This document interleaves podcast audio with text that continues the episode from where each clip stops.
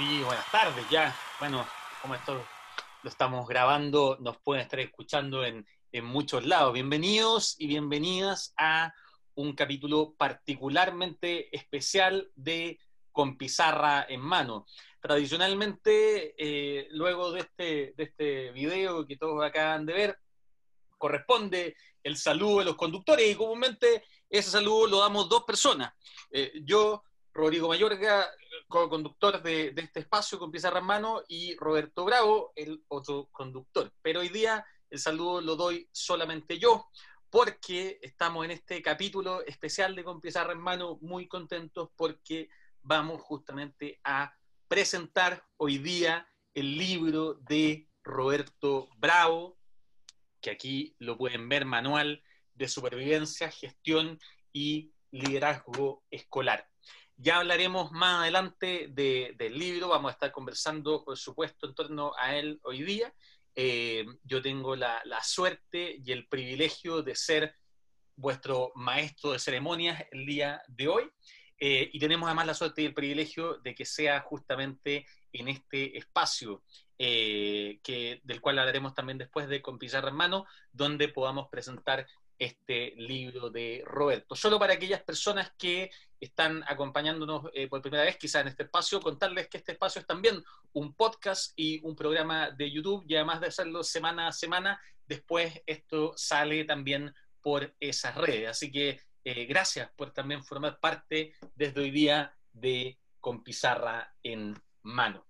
Y no quiero aburrirlos mucho más ni decir mucho más porque tenemos eh, algunos grandes invitados hoy día que van a estar comentando justamente el libro de mi querido amigo Roberto Bravo, que puedo ver ahí en la, en la pantalla eh, con esa cara que todos, todos tenemos en esos momentos de tan lindos que son los lanzamientos de los libros. Y por eso voy a dejar con ustedes a el primer presentador de esta noche, que nos va a contar un poquito más de nuevo de este libro que venimos a celebrar, Manual de Supervivencia, y esa persona es Felipe Briones. Felipe Briones, que es director de Trayecto Comunicaciones, eh, la editorial con la cual este libro eh, hace su, eh, su sale al mundo, y también socio fundador de Trayecto Bookstore, que es la primera librería que está en el metro. Así que Vamos a darle el paso ahora a Felipe. Eh, vamos a reactivar su audio. Felipe debería estar apareciendo un mensaje de que el audio está siendo reactivado. Ahí está, perfecto. Así que los dejo a todos con Felipe Briones. Hola, ¿cómo están? ¿Me escuchan? ¿Se escucha bien? Todo bien. ¿Cómo está Robertito, el maestro? Aquí estamos, Felipe. Bueno, mira, más que nada yo quería mm, eh, contar un poco la, experiencia eh, de, haber trabajado con Roberto, porque este es un libro, como dice su portada, de liderazgo y de gestión. Y bueno, yo conocí a, Roberto en, su tiempo en el, Colegio Manquehue, donde hacíamos una revista, y, y ahí me daba cuenta eh, cómo a veces la, eh, fluir, eh, fluir el trabajo se hace tan fácil cuando eh, tu contraparte lo hace fácil también, que es un tema clave también en el tema de los liderazgos que plantea este libro. los que somos líderes en general, yo no sé si me considero un líder, pero sí he generado alguna empresa y, y soy capitán de un equipo de fútbol, lo cual me ha hecho liderar también. Eh, eh, cuando uno, cuando ustedes puedan leer el libro, o los que ya lo han leído, van a sentir eh, esa pasión que transmite Roberto y que hace que eh, el libro primero sea de muy fácil lectura, de muy rápida lectura y también sea muy entretenido de leer. ¿Por qué entretenido de leer? Porque no es común ver en estos libros que a veces uno cree que son un poco muy de la teoría, eh, Roberto mete muchas anécdotas en el, en el, libro. Y eso hace que el libro sea muy entretenido eh, de leer. Anécdotas que obviamente no voy a expoliar, pero que realmente son geniales. Eh, bueno, yo como editor de la, de la editorial, que lleva seis años de vida, eh, cuando Roberto me planteó el tema del libro, cuando en su momento concretamos esto, yo sabía que iba a salir rápido, y efectivamente salió muy rápido el proyecto y nos pilló en plena pandemia. Eh, pero gracias a las redes sociales, hoy día estamos haciendo un lanzamiento y, gracias a, la, a, las ventas por internet, el libro ha logrado muy buenas ventas y muy buenas críticas, que también es súper importante. Por eso, desde lo más profundo de mi, de mi corazón, les recomiendo leer el libro, eh, porque no hay excusa, lo pueden comprar por ebook, lo pueden comprar por, eh, por internet en las páginas de las librerías, porque están todos lados, está en Feria Chilena, Antártica, en Queleo, en Trayecto Bookstore, en Trayecto.cl, eh, que está en oferta, porque los que se crean líderes o tienen que asumir un cargo importante próximamente, el libro les cae como anillo al dedo. Y yo anoté ciertas cosas, para no aburrirlos tanto, que me marcaron en el libro. Uno, bueno, la pasión. Un líder tiene que ser apasionado. Eh, sin pasión, eh, sin mostrar la pasión que uno puede tener sobre lo que está ejerciendo o trabajando, hace que eh, la gente que tú estás liderando te tome respeto y se haga mucho más fácil el trabajo. otra cosa muy importante, que a veces mucha gente comenta que dice que los líderes se nacen o se hacen. Yo creo que es una mezcla, hay mucha literatura sobre este tema, en el libro también lo tocan, pero eh, los líderes se pueden eh, pulir. Eh, y este libro ejemplifica muy bien cómo los líderes, en todo ámbito, hoy día lo estamos viendo con el cambio de gabinete, los líderes son claves para generar confianza. Y la confianza es una palabra quizá un poco un poco, eh, está como media escondida, pero la confianza hoy día es clave para que eh, la, el colegio, la empresa, el tema escolar, lo que sea, el, equipo de fútbol, eh, uno pueda generar lazos y que al final el líder sea creíble, que es una palabra también que se ocupa mucho. ¿Y qué es lo que más a mí me, me, me, como que me emocionó también, es que los líderes a veces se guardan su conocimiento. Y este libro, efectivamente, Roberto, todo su conocimiento, todos sus estudios, los pone en, en este libro y hace que eh, toda la gente que quiera saber sobre el liderazgo pueda, eh, y gestión puedan eh, aprender mucho más. Eso también se valora, porque mucha gente se guarda esos conocimientos para uno y los aplica para uno. En este caso, este libro hace que Roberto todo su conocimiento lo plasme en este libro y lo lleve al mundo. Digo al mundo porque en el ebook lo puede comprar un gallo de Nueva Zelanda o de Estados Unidos, y obviamente en el papel es un poco más difícil, pero, pero bueno. Y em, lo entretenido de este libro, además de hacerlo rápido de lectura, eh, hay una, eh, cada cierto capítulo te exige o te hace preguntas, te hace unas tareas, literalmente te hace tareas, y esas tareas hacen que uno se cuestione eh, eh, lo que acaba de leer eh, en el libro. Eso también lo hace muy entretenido porque, en verdad, para, para que el libro funcione perfectamente, uno debería estar con un lápiz en la mano para ir contestando esas preguntas que nos hace Roberto y hace que el libro fluya y uno se cuestione realmente si su liderazgo lo está haciendo bien o mal. Eh, bueno, yo como editor de del libro estoy muy, muy contento. Eh, eh, Roberto es un tipo muy apasionado. Desde el momento que salió el libro hemos estado whatsappeándonos para, para, para generar contenido, para, subir en las redes sociales, hacer el lanzamiento después de que vimos que la pandemia no, no, no tenía vuelta atrás. Y, y, eso se agradece, la verdad. Porque cuando un, un editor ve que hace un libro, pero el escritor realmente lo que escribió siente que es, que es material fundamental para, en este caso, en general, los profesores, eh, uno la verdad que se motiva. Yo también soy profesor de la, de la universidad y, y, uno hace que, que, realmente diga, este gallo en verdad va a llegar mucho más lejos, mucho más lejos. Hoy día ya es eh, rector de un colegio prestigioso en Talca, pero lo más seguro que va a terminar, no sé, no sé dónde quizás termine Roberto, se ríe, pero es verdad, porque la pasión que él muestra en, sus proyectos eh, hace que, que, las cosas salgan muy bien.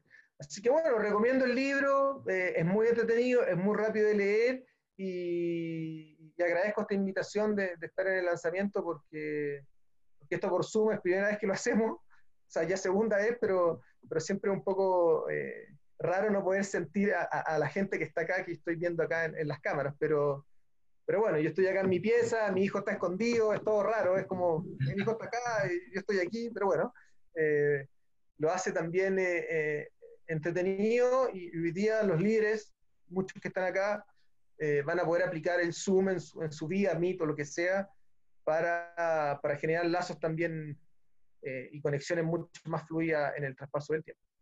Así que nada, yo estoy muy contento y eso, pues recomiendo el libro, búsquenlo, léanlo, disfrútenlo y, y, y, hagan las tareas que dice el libro y disfruten las anécdotas que, que escribe Roberto de, su, de sus años aquí en el, en el mundo escolar. Así que eso. Gracias, Felipe. Muchas gracias, muchas gracias, Felipe. Eh, seguimos entonces con este capítulo especial, este, este episodio especial de Con Pizarra en Mano.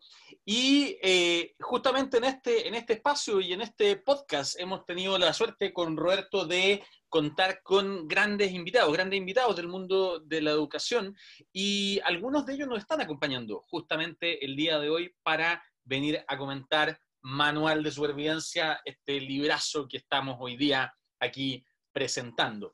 Y voy a presentar yo personalmente a la primera de nuestros invitados del día de hoy, que es Valentina Romeu, que nos acompañó en un episodio eh, algunas semanas ya atrás.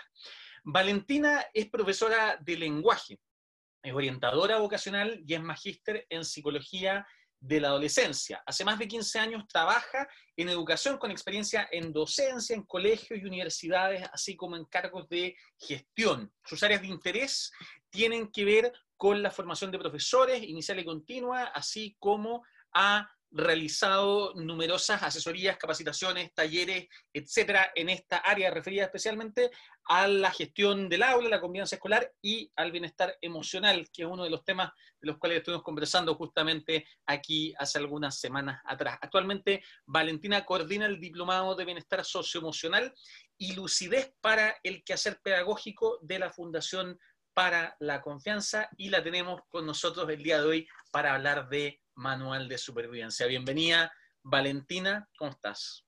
Hola Rodrigo, hola Roberto y hola a todos y todas los que nos están escuchando hoy día. Aquí estamos, bien. Gracias por estar, Vale. De nada, feliz. Vale, cuéntanos un poquito, cuéntanos un poquito. Yo te voy a dejar fundamentalmente la palabra a ti, a ustedes los presentadores, pero cuéntanos un poquito cómo fue o qué tienes para decirnos de manual de supervivencia de gestión y liderazgo escolar? Bueno, primero comparto con Felipe sobre la pasión eh, que, se nota cuando uno lee el libro de Roberto, ¿no? Y quisiera agradecerle la invitación, pero también agradecer especialmente algo que Felipe dijo en otras palabras, pero que Roberto pone al servicio todo su conocimiento. Yo quiero destacar esa generosidad, porque realmente creo que mm, eh, aporta con, con, con, lo práctico, con lo teórico, pero lo hace desde la generosidad, desde la humildad y desde la sencillez con que se presentan las ideas en el libro. Yo creo que una de las grandes riquezas del libro, aparte de su contenido, por supuesto, es la simpleza con que se comunican ideas profundas. Eh, y no siempre pasa eso, a veces uno lee libros y aparecen como más complicados, qué sé yo. Este es un libro que con mucha simpleza comunica ideas profundas. Me pareció, por ejemplo, muy interesante cómo se van planteando los desafíos de un directivo, pero abordando al mismo tiempo aspectos prácticos como el uso del tiempo, cómo manejar la agenda, la contratación de los profesores, y a la vez temas tan complejos como la comunicación con los apoderados, la comunicación con los estudiantes, con los profesores, la motivación de los profesores y de los equipos. Valoro también mucho que comparte eh, en este libro, Roberto, un contenido emocional de la gestión del director, cuando habla, por ejemplo, de la soledad del cargo y de la importancia de pedir ayuda. Por eso me, refería a la humildad, Roberto eh, plantea con mucha humildad esto de hacerse asesorar por otros directivos, conversar con pares, eh, dialogar las cosas, la toma de decisiones y generar redes de apoyo. Entonces, eh, creo que ahí también aborda no solo la tarea dura del, director, sino que también los aspectos emocionales que, implica esta labor. Eh, así que en ese sentido me toca profundamente porque yo también me ha tocado conducir equipos y, sé a veces lo difícil que se pone la carga y, y lo importante que es saber pedir ayuda y generar estas redes. También creo que hay un, gran valor en poder transmitir la importancia del liderazgo, no solo desde lo teórico, sino que desde la propia experiencia. Y ahí el libro aporta en anécdotas, comentarios, vivencias de otros y de Roberto mismo, y propone estos ejercicios a los que hacía alusión Felipe que le pueden servir a los directivos para observar su propia práctica. Yo creo que eso es algo que todos los profes tenemos que hacer, digamos, seamos directivos o no, observar nuestra propia práctica, eh, reflexionar sobre ella y luego de esa reflexión ver si tenemos que mantener, eh, modificar las cosas que estamos haciendo. Eh, yo creo que esto del lápiz, las preguntas que él hace, los ejercicios, son como ejercicios metacognitivos, ¿no? Como de uno poder autoevaluarse, autocriticarse, algo también habla de lo malos que somos los profes para la autocrítica. Eh, creo que el, libro aporta también en eso. Y sin duda apoya el desarrollo de los líderes nobles, a quienes asumen por primera vez el, desafío de conducir un equipo. Yo creo que pueden encontrar aquí respuestas concretas. Eh, otra idea que, que, es una idea que en general yo ocupo cuando hago clases, pero que me, que me da vuelta mientras leía el libro, esta idea de, observar los fenómenos y las experiencias eh, en un 360, es decir, eh, claro, yo en el fondo en el 180 veo lo que está delante de mí, pero no puedo ver lo que está detrás mío. Entonces hacer el ejercicio de esta mirada más 360, y creo que el libro logra eso, porque pienso que no solo está dirigido a directores, eh, sería muy bueno también que lo leyeran todos los profesores y los otros agentes de la comunidad educativa, porque el libro da una mirada amplia que ayuda a los que no somos directores a ponernos del otro lado, a mirar este 360, a entender, por ejemplo, eh, el proceso de toma de decisiones que hace el director, lo que piensa, los temores que tiene, las incertidumbres que vive dentro del rol que le toca ejercer, porque los profesores, y lo decía un poco también Roberto en la parte de la soledad del cargo, a veces tendemos como a la crítica eh, de los directivos, a criticar y a enjuiciar un poco la labor, eh, y el libro nos hace eh, ampliar esta mirada, hace esa invitación a ver que el directivo también está cuestionándose, está poniendo sobre la mesa y evaluando distintas alternativas para solucionar un problema. Entonces creo que es un libro que, que deberá leer toda persona que está relacionada con educación, sin duda. Eh, los estudiantes de pedagogía también, creo que es aportador desde incluso la formación inicial. Em, y si tuviera que elegir una palabra, en esto estuve pensando harto, eh, si tuviera que elegir una palabra con la que me quedo después de leer este libro sería la palabra empatía.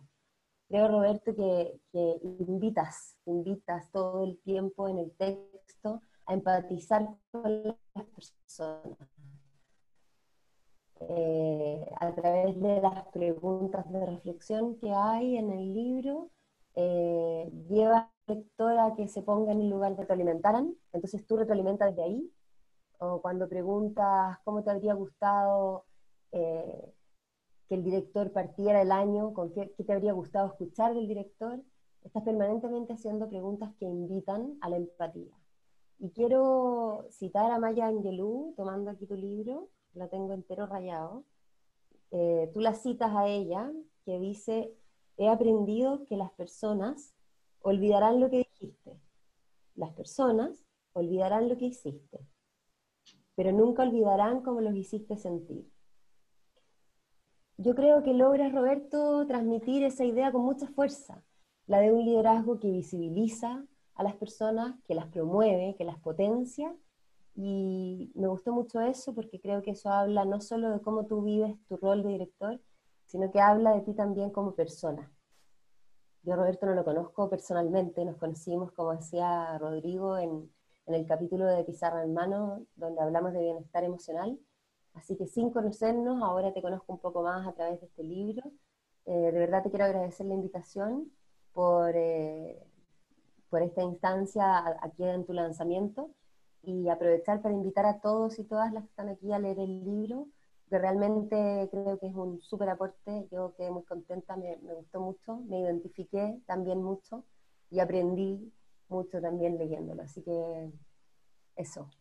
No, muchas gracias, Vale. Efectivamente, no nos conocemos en, vivo y en, en, persona, pero hemos estado trabajando algunas cosas, así que, no, feliz, feliz de conocerte y, y gracias por, por, darte el tiempo hoy día de, a través de tu experiencia, poder comentar este, este libro que, que, que, ojalá pueda aportar desde la humildad máxima a, todas las personas que, que, al final trabajan en educación. Así que muchas gracias, Vale, por, por tus palabras. Gracias a ti.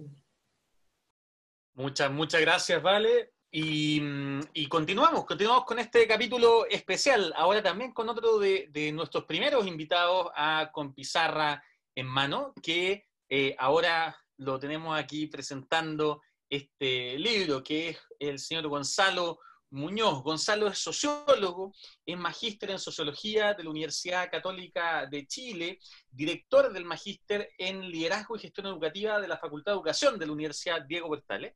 Fue además jefe de la División de Educación General del Ministerio de Educación de Chile entre los años 2014 y 2016. Trabajó además actualmente como director del estudio de estudios del Centro de Innovación en Educación de la Fundación Chile. Ha sido consultor en proyectos del BID, de la OEC, de UNESCO y ha publicado varios libros y artículos en su área de especialidad, política educacionales, efectividad, mejoramiento escolar y liderazgo educativo. Gonzalo nos acompañó en nuestro segundo capítulo de Con Pizarra en Mano y lo tenemos hoy día también para comentar este libro. Gonzalo, bienvenido. Hola Rodrigo, buenas tardes a ti, a Roberto, a Valentina, a Felipe también, a todo el equipo y todos los que están escuchando ahora y después este capítulo especial de, Pizarra en mano. Así que primero agradecer desde ya la invitación y celebrar, pues celebrarlo. Los libros son momentos importantes, lo decía Rodrigo al comienzo, para celebrar, son, son, son pasos fundamentales en, los procesos de reflexión que, que las personas hacemos y en educación además y en este ámbito en particular de liderazgo escolar un aporte como invaluable, creo yo. Así que primero que nada celebrar, celebrar el, el hecho de, de, tener este libro en, nuestra, en nuestras manos y creo que es un aporte importante. Voy a tratar de dar un par de ideas de por qué creo que, que lo es, digamos. Así que eso es lo, es lo primero que yo, que yo diría. Y, y, bueno, hago en mi comentario, no, no, está de más decirlo, desde mi propia experiencia, evidentemente, sin ser profesor, eh, sin haber tenido menos la experiencia de ser director o directivo escolar, pero haber tratado de estar muy cerca de, esa experiencia investigando, también formando directivos con mucha otra gente y, también participando un poquito en, la discusión de política educativa respecto a los directivos escolares, que yo creo que también este libro enseña y entrega algunas pistas importantes en esa dirección.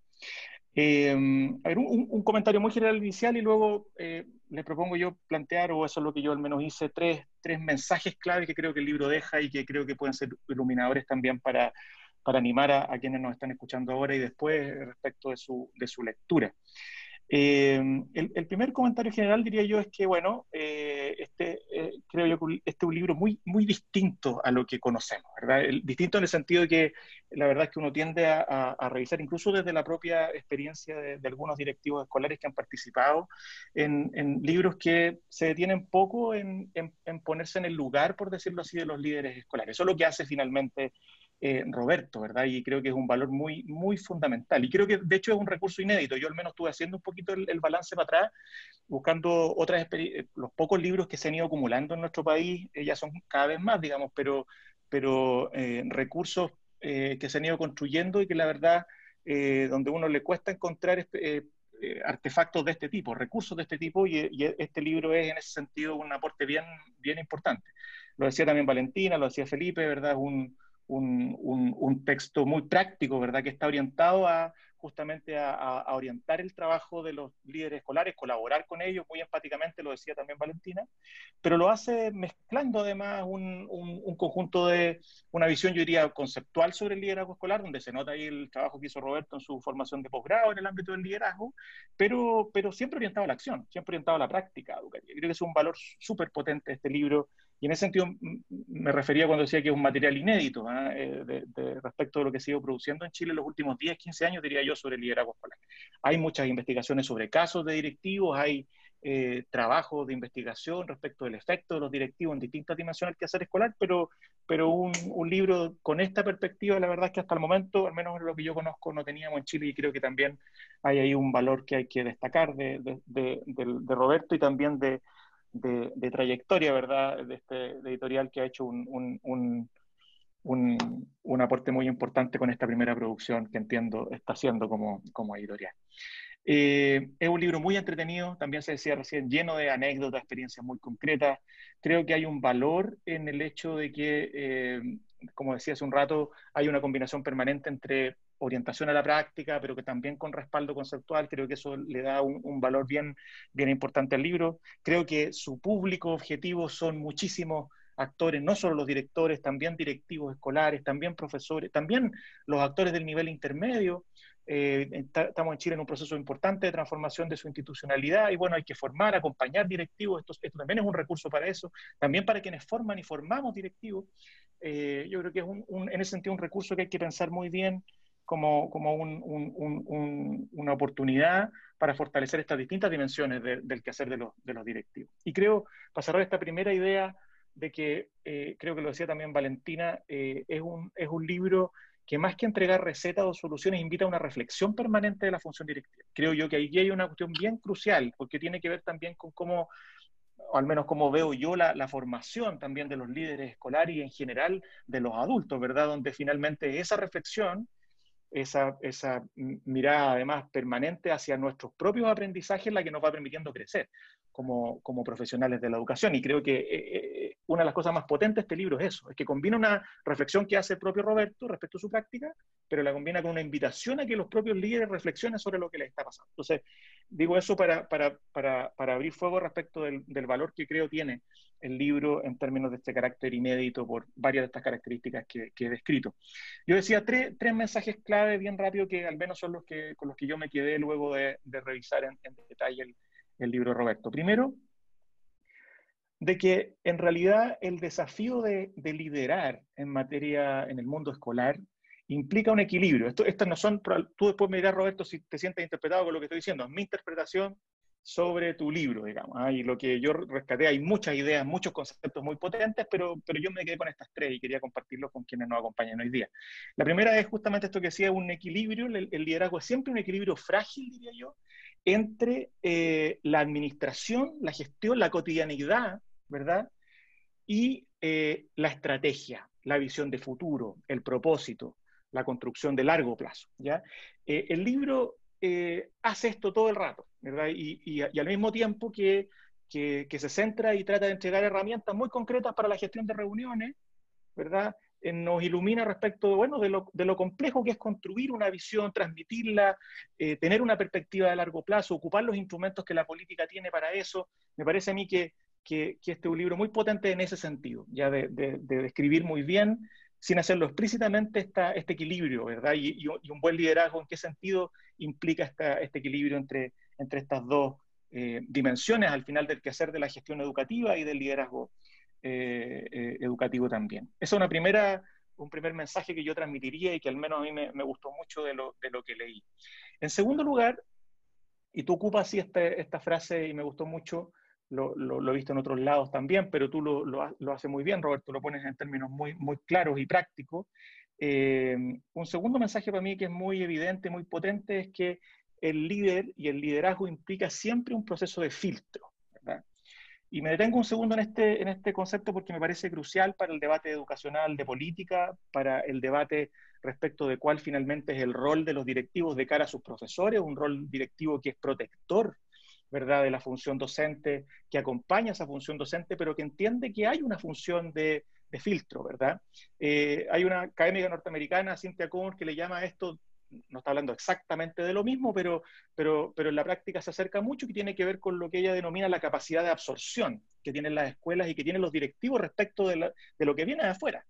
De múltiples, a veces, eh, cuestiones que van en la dirección correcta, pero otras que no tanto. Y, y, y Roberto pone, creo yo, un, una perspectiva muy interesante respecto de, de asumir que los directivos tienen esa función y que gestiona la complejidad que implica hoy día en el escenario actual, sobre todo, eh, hacer este trabajo de filtro. Me pareció también una idea muy, muy interesante que aplica, insisto, para el trabajo con los profesores, pero también respecto a las políticas, respecto a cómo se aprovecha un recurso que la política puede proveer, una orientación, una normativa, ¿verdad? Un, un, un, marco de actuación, pero también cuando no sirve, ¿verdad? La importancia que tiene que los líderes, los líderes logren adoptarla o también si es posible desecharla, si es que no está alineada a los propios objetivos del proyecto educativo y de ese liderazgo. Entonces, me parece a mí otra idea transversal del libro, esta idea de filtro, a pesar de que hay un pequeño capítulo asociado directamente a esto, que me parece crucial. Y la tercera, que creo que es la más importante, eh, y tú de alguna forma lo, planteas, eh, Roberto, es que el libro es claro el mensaje y es consistente con lo que plantea la literatura al final internacional y la experiencia de afuera y también de Chile, de que al final la diferencia en liderazgo en educación la hace siempre en la capacidad que tiene para desarrollar y generar condiciones para los profesores, para que los profesores hagan el mejor trabajo posible con los niños y niñas y jóvenes. No se nos puede nunca que finalmente el liderazgo es un factor que contribuye desde las variables que tienen que ver con la escuela, afecta indirectamente el quehacer docente, el, el quehacer de los estudiantes, el aprendizaje de los estudiantes, pero lo hace a través de los profesores. Y, si bien esto puede parecer obvio, la verdad es que no lo es tanto. Eh, eh, y no lo es tanto para una historia del liderazgo vocacional en nuestro país y de cómo se ha eh, observado también esta, esta dimensión del quehacer que, que a veces ha dejado un poquito de lado esta noción de que finalmente el, liderazgo se ejerce de cara a la docencia y que esa es su, esa es su contribución principal, en educación, digamos. Esto en, en una fábrica es distinto.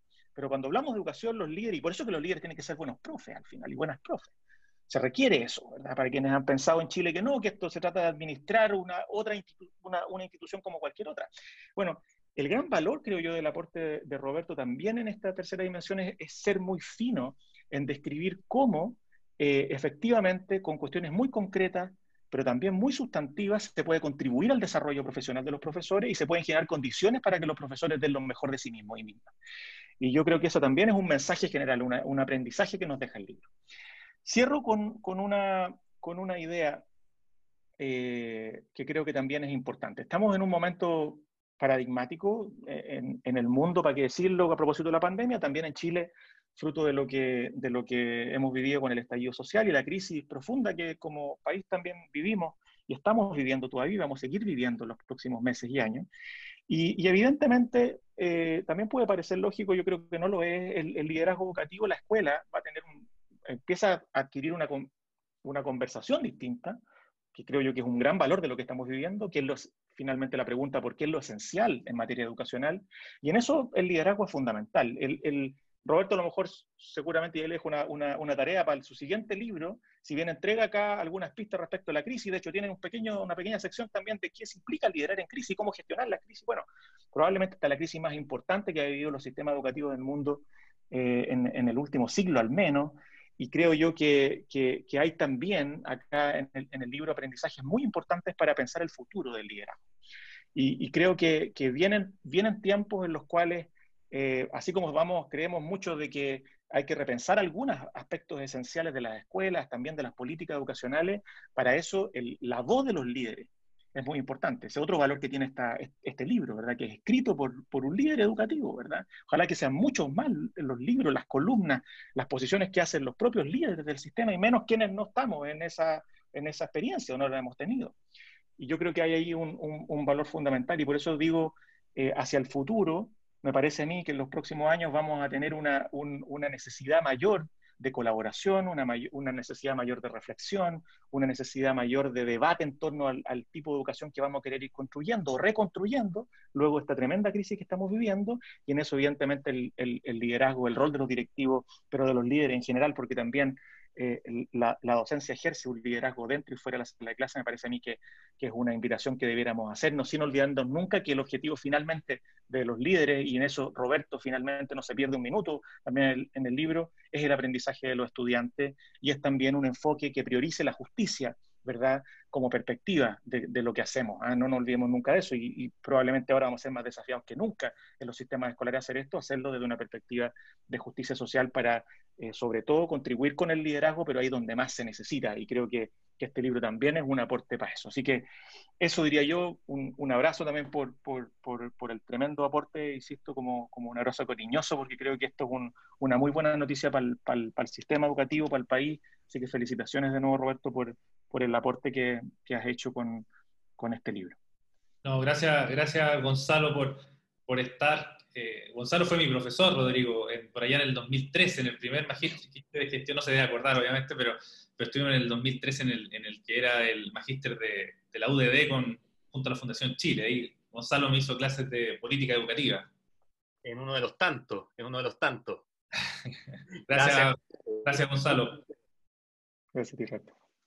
Y bueno, eh, para continuar en esta parte me toca conversar a mí, o me toca decir un par de cosas a mí, no, no mucho en realidad, porque como digo, hoy día solo somos maestros de ceremonia, pero eh, le hemos estado contando eh, todo este rato hablando de, de con pizarra en mano, de lo que hacemos acá, solamente contarles que tuve la suerte y el privilegio de, conocer a Roberto justamente en el espacio del aula del, del, colegio. Fuimos colegas, trabajamos juntos en el mismo colegio, él en el departamento de inglés, yo en el departamento de historia, como profesores ambos, eh, y, de ahí hemos tenido, hemos podido desarrollar una, amistad que, sin duda ha estado también conectada por la educación. Eh, a inicios de este año tuvimos la, la, suerte que nos invitaran juntos a hacer una, una charla sobre temas de, liderazgo educacional. Roberto es el que sabe de estas cosas, yo no sé nada, yo mi formación en antropología educacional, en historia, y, y como buen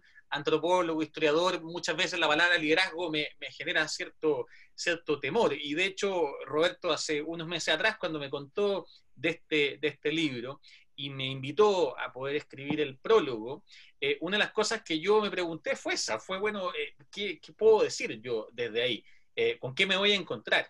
Y, sin contar mucho del, del, libro, porque no soy yo quien lo va a hacer, contar que sí, tuve la suerte de encontrarme con un libro que, que, piensa el liderazgo de una forma eh, distinta, o al menos distinta a la que yo veo muchas veces en otros lugares. Eh, es un libro que muestra que el liderazgo se está pensando de forma distinta, no como algo unitario, como una habilidad personal, sino que como una lógica comunitaria, una lógica social, colectiva, en cierta, en cierta forma. Y, tuvimos la suerte de, como digo, tuve la suerte de que Roberto me invitara a esto, eh, tuvimos la suerte de seguir encontrándonos en esto y tuvimos también la suerte de, poder abrir juntos este espacio, eh, este espacio que tiene que ver con eh, un espacio educativo, tiene que ver con un espacio para crear comunidad educativa, que es lo que yo creo y una de las cosas que yo más valoro de mi amigo personal Roberto Bravo, que está ahí con nosotros. Eh, nos hemos reído juntos, hemos hecho cosas juntos, discutimos sobre si es mejor el veganismo o comer carne, tenemos toda esa, eh, hemos armado proyectos conjuntamente eh, y, la verdad, lo digo como, co-conductor de este programa, como colega, como amigo, es un orgullo poder estar aquí acompañándote, Roberto, con todos nuestros amigos de Con Pizarra en Mano en este capítulo especial. Porque como teníamos que hacerlo con todo, por supuesto, no podía ser un lanzamiento cualquiera, tenía que ser vía Zoom, tenía que ser en medio del podcast, tendrá que quedar grabado para siempre. Y dicho todo eso, quiero simplemente dejarlos invitados a leer este libro, pero quiero que nos hable el invitado honor del día de hoy, la persona que está. Yo dije la semana pasada en el programa, hoy día eh, yo conduzco, pero porque el gran invitado es mi amigo Roberto Bravo. Así que por favor, Roberto, el espacio es tuyo. Oye, yo estoy, bueno, primero agradecerte a ti, Rodrigo. Yo primero estoy sorprendido porque eh, el hecho de que ya Rodrigo tenga una camisa hoy día, esto hace que el evento tenga otro, otro realce, así que yo ya, eso ya me pone contento. Solamente, solamente por esto, la tercera camisa que he usado en toda la cuarentena, no sé, eh, la otra fue para mi lanzamiento y la otra fue para una cosa muy importante también. Matrimonio. Eh, así confío que, no, confío que no será ninguna más de aquí a que esto se acabe, por favor. No, yo, yo primero, obviamente, eh, quiero partir agradeciéndote a ti, Rodrigo, a todos los amigos que, que se conectaron hoy día, a, Gonzalo, a quien yo eh, he seguido su carrera y lo admiro mucho y tuve la suerte que fue mi profesor, a Valentina, que, que, que hemos estado trabajando en este último tiempo y quizás vamos a tener algunos proyectos en que me invitaron a participar. Así que, y agradecerle a Felipe por, por confiar en el libro. Y quiero leer unas pequeñas, muy cortito, algo que, que, que, escribí porque dije, bueno, esto del Zoom, capaz que se me caiga la conexión. Y quería comentarles algo que, estoy hoy día eh, realizando en la tarde. Y dice, me hubiese gustado poder compartir este momento con cada uno de manera presencial pero si algo hemos aprendido en este año y que se refleja en el libro, es que un buen líder hay que, tiene que saber adaptarse y hacer que las cosas sucedan, sin importar las complicaciones. Ya vamos a tener tiempo para brindar con un buen vino en vivo y en directo, y con comida vegana para mi amigo Rodrigo.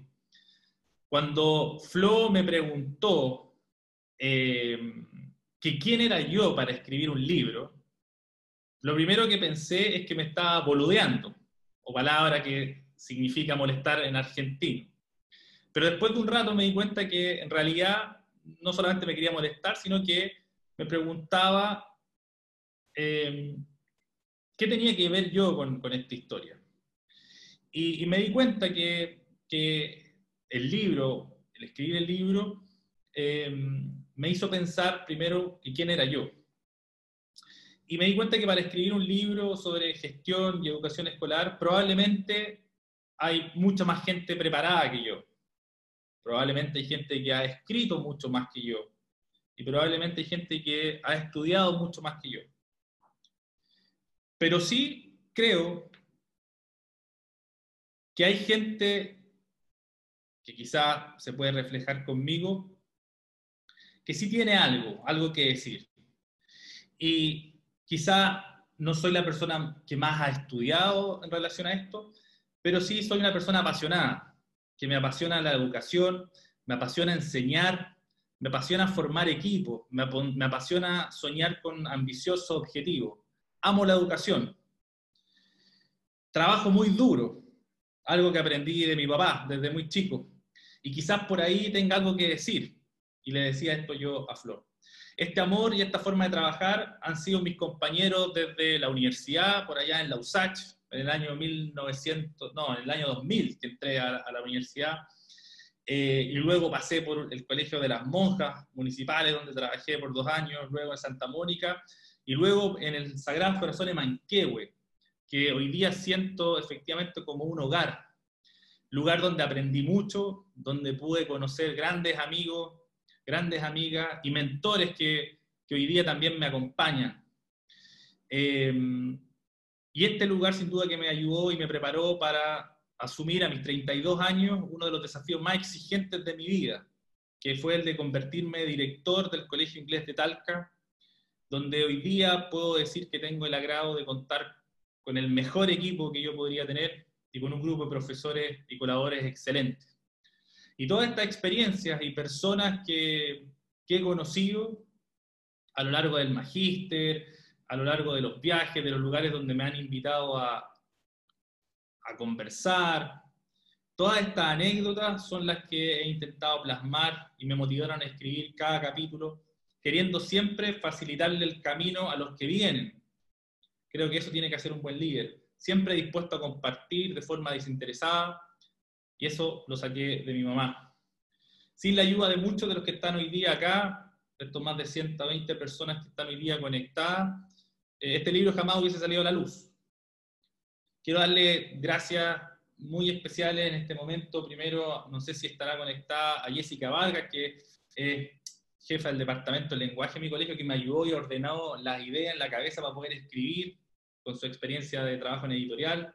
Quiero agradecerle a Marisol Galilea, compañera de magíster, del último magíster que hice en la Católica, que nos conocimos y hoy día le puedo, la puedo llamar amiga, que, que me corrigió todo el libro y me ayudó mucho a poder escribirlo. Quiero agradecerte a ti, Rodrigo, por, por el prólogo, por apañar siempre y ser un compañero de, de todas estas líderes que tienen que ver con, con educación. Quiero agradecer, obviamente, a mi familia y en especial a Flo y a Vito, que quienes, que quienes conocen el programa todos los miércoles saben que están ahí. Gracias por siempre apoyarme en todo y a todos los amigos que siempre están con, con nosotros. Em, me gustaría, bueno, yo creo que ya se ha hablado mucho del libro y yo solamente quería contarles un poquitito más para todos aquellos que, que quizás no, no, lo han leído todavía. Y quería mostrarles eh, primero, hacer una, una mirada interior del, del libro, pero primero me han preguntado si es un ejercicio fácil o difícil escribir un libro. Y es bastante difícil, por lo menos para mí, fue bastante difícil, pero, pero escribirlo, lo, que, lo más difícil, creo yo, fue, eh, uno, darse el tiempo para hacerlo, y lo segundo fue corregirlo. Eh, yo agradezco a Felipe, yo pensé que lo iba a nombrar Felipe, pero yo creo que Felipe en algún momento me odió porque fueron tantas las correcciones que yo le pedía a Felipe y hicimos tantas correcciones que yo creo que en algún momento se tiene que haber arrepentido de haber trabajado conmigo. Y, por ejemplo, estos son los libros ahí, cuando esto fue en el verano, lo, llevé para todas partes, estuvimos en la playa, ahí está Flo corrigiéndolo, estuvimos en la arena, Estuvimos con Romy, con Fer, grandes amigos que también me ayudaron a corregirlo. Después nos fuimos con un grupo de amigos a Pichilemo, lo volvimos a corregir ahí.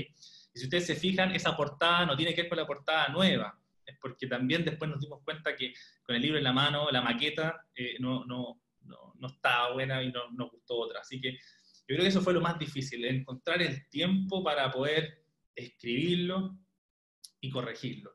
Yo nunca había leído tantas veces algo y seguían apareciendo errores. Es impresionante.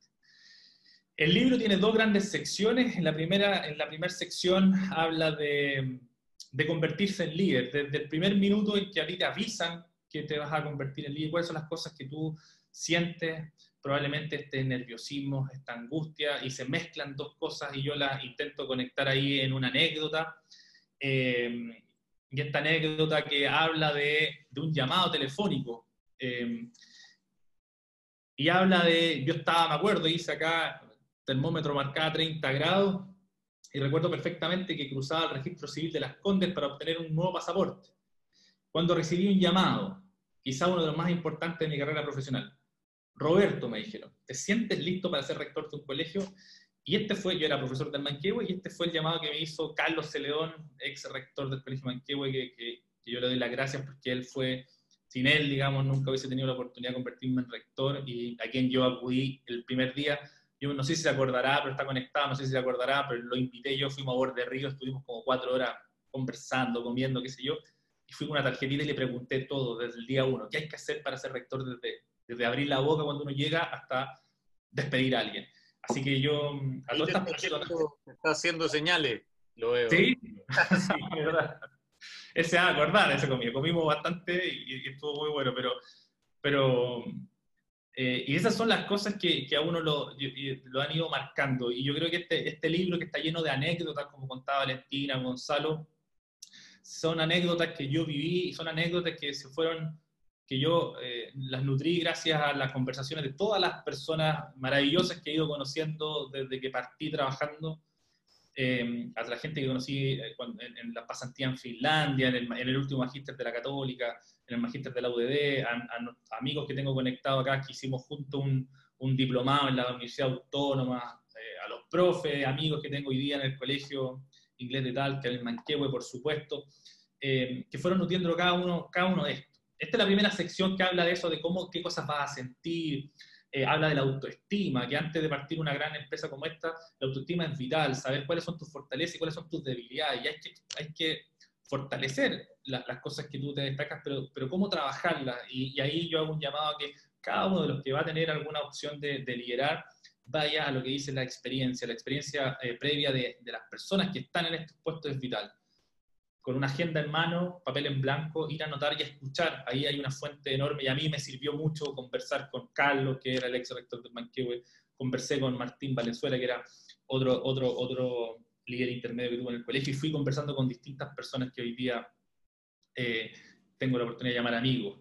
Después hay una segunda sección del libro que ya parte los capítulos, se llama Mano a la Obra, y hay cinco grandes capítulos donde está distintas secciones. Y en el primer capítulo yo hago eh, que el libro avanza desde cuando uno recibe el llamado o el mail, de, te van a decir, te va a convertir en jefe, hasta pasar a lo más difícil que es pensando en un final de año cuando uno tiene que contratar o desvincular personas, que creo que es lo más difícil que a uno le toca hacer. Eh, y así parte, eh, y en el primer capítulo hay una parte que habla de, de conocer a tu equipo. qué pasa cuando uno recién conoce a otro equipo y habla de esta tensión que siempre está, que cuando uno entra a un lugar o va a un lugar nuevo, hay todo un juego de conocer la cultura organizacional. Porque piensa tú que muchas veces te va a tocar a ti como director, líder intermedio, de llegar a un lugar donde los equipos ya están armados. Y a mí me pasó eso. Y yo parto con una anécdota en este capítulo que, se llama ¿En qué pensaron? Y esto fue, está dirigido para mi equipo que quizás está conectado hoy día, ¿cierto? Para misma Mariela, para Vero, para Jessica, Germán, para mi Vivi. Y decía, era la segunda semana de enero y yo había viajado para conocer al que sería mi equipo de trabajo. Y recuerdo que mientras caminaba a la oficina, a la que, en la que igual me estaban todos esperando, este nuevo equipo, escuché algunas voces y a medida que yo me acercaba se fueron silenciando. Tengo grabado cuando abrí la puerta y sentí 10 ojos analizándome con especial cuidado. Así parte este, este, esta primera sección de este capítulo, conocer equipo, y quizás ya no se acuerden qué pasó eso, pero, pero yo tengo grabada. Y, y, esas tensiones que uno vive como director, al final se las guarda para uno, las intenté poner acá y, poner algunos, algunos ejemplos y algunas sugerencias concretas para poder generar lazos para conocer a tu equipo. Hay una tensión siempre eh, hay que ganar confianza para, para introducirse en esta nueva cultura, eh, entrar como un rinoceronte a una, a una eh, librería va a cometer estragos, hay que entrar muy prudente y ahí intenté poner algunas sugerencias para evitar cosas que yo hice quizás mal y, dar algunas sugerencias para que sea este, este arribo a los nuevos equipos de la forma más sana posible. Después en el segundo capítulo yo hablo de comunicar y hablo de la importancia del, del relato y, y cómo, cómo, uno como líder, eh, bueno, el liderazgo es, el colegio se va, avanza donde uno pone los ojos y, hacia allá va. Los colegios, los profesores pueden funcionar por inercia, pero la función de nosotros líderes es inyectar esa, esa energía, es inyectar eh, esos grandes propósitos que tiene la escuela para darle nuevos impulsos. Y ahí está la importancia de comunicar y hay todo un capítulo desde comunicar la visión compartida, hablar en las cuentas públicas, qué son las cuentas públicas, cómo abordarlas, y eso se llama Tú creas el relato y este es el segundo, el segundo capítulo. El tercer capítulo que nombraba Gonzalo habla del manejo de, crisis eh, y habla de la, en los cuáles son los incendios en los colegios. Uno siempre dice que cuando uno trabaja en un colegio, los profesores somos especialistas en apagar incendios, eh, somos bomberos. Y también están los eh, procesos de crisis, cómo abordarlos, cómo no paralizarse. Hablo mucho de eso en, en, esto. Y estamos llenos de incendios y crisis. Estamos viendo la crisis más grande hoy día que nos toca vivir, que nos ha llamado a reescribir la escuela y todo lo que pensábamos, pero hoy día nos vivo, eh, vivimos eso. Y quería contarles eh, en, en este, apagar incendios, algo que, que está relacionado con, con la importancia de, todos estos problemas que están diariamente, pero cómo a uno se les soluciona si uno tiene grandes equipos y equipos potentes y uno ha sido capaz de redistribuir el liderazgo.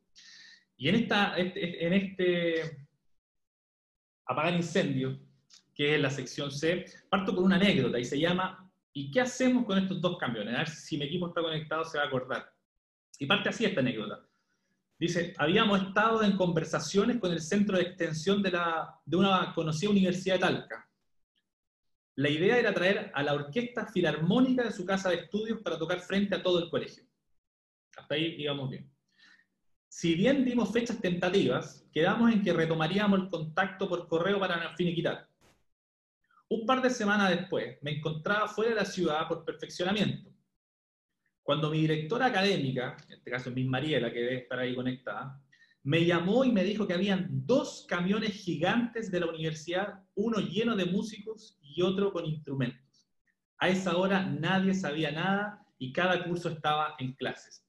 Entonces a mí me llamó Mariela, yo estaba en el último magíster que hice en la Católica, 10 o 9 de la mañana, me llaman y me dicen, Roberto, hay dos camiones gigantescos llenos de músicos uno, pero gigantes, con trailer y todo, y otro lleno de instrumentos. ¿Qué hacemos? Y, yo estaba en Santiago, el colegio está en Talca, no podía hacer nada, pero lo resolvieron y pasó como piola, digamos, y nadie se dio cuenta que eso no estaba preparado.